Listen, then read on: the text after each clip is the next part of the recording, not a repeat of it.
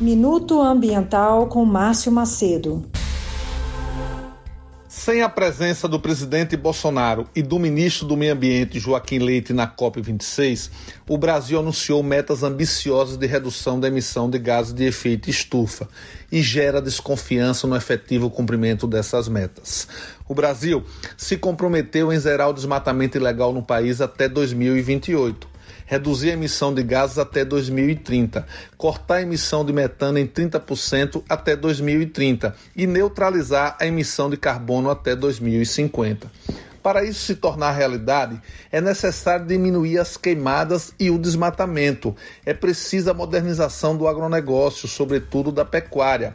É necessário a diminuição de gases do setor industrial e da ampliação das energias renováveis. O Brasil infelizmente, está na contramão dessas medidas. Por exemplo, no governo Bolsonaro, o desmatamento na Amazônia aumentou 50% entre 2018 e 2019 e em 2020 registrou o maior desmatamento em 12 anos. Eu sou Márcio Macedo, no Minuto Ambiental.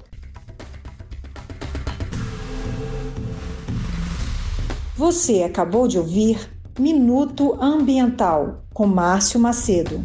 Márcio é biólogo, mestre em desenvolvimento e meio ambiente e vice-presidente nacional do Partido dos Trabalhadores e das Trabalhadoras. Toda semana, um minuto sobre os temas ambientais mais importantes para o Brasil.